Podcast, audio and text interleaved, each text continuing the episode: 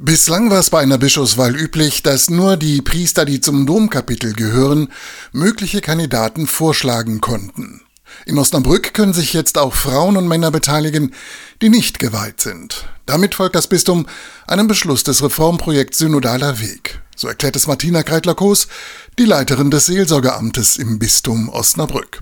Die Kirche sind eben nicht nur die geweihten Häupter, sondern auch das ganze Volk Gottes. Das ist ja eine Erfahrung, die gibt's überall, dass wenn etwas viele Menschen betrifft, es gut ist, wenn auch viele Menschen drauf gucken. Kreitler Groß gehört selber zu der neunköpfigen Laiengruppe, die mögliche Kandidaten für das Bischofsamt vorschlägt. Schon nach ihrem nächsten Treffen wollen sie eine Empfehlung an das Domkapitel abgeben. Das muss das Domkapitel ganz alleine entscheiden. Wir hoffen aber, dass, dass sie gut hören werden, was unsere Empfehlungen wären. Der Einfluss der Männer und Frauen aus Osnabrück ist also immer noch sehr gering, sagt Kreitler Koos. Aber deswegen ist das Ganze nicht automatisch nichts wert. Das ist mir wichtig zu sagen.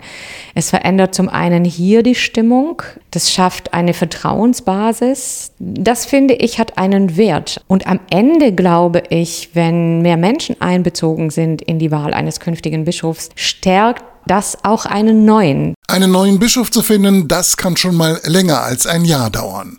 Bis dahin leitet Weihbischof Johannes Wibbe das Bistum Osnabrück.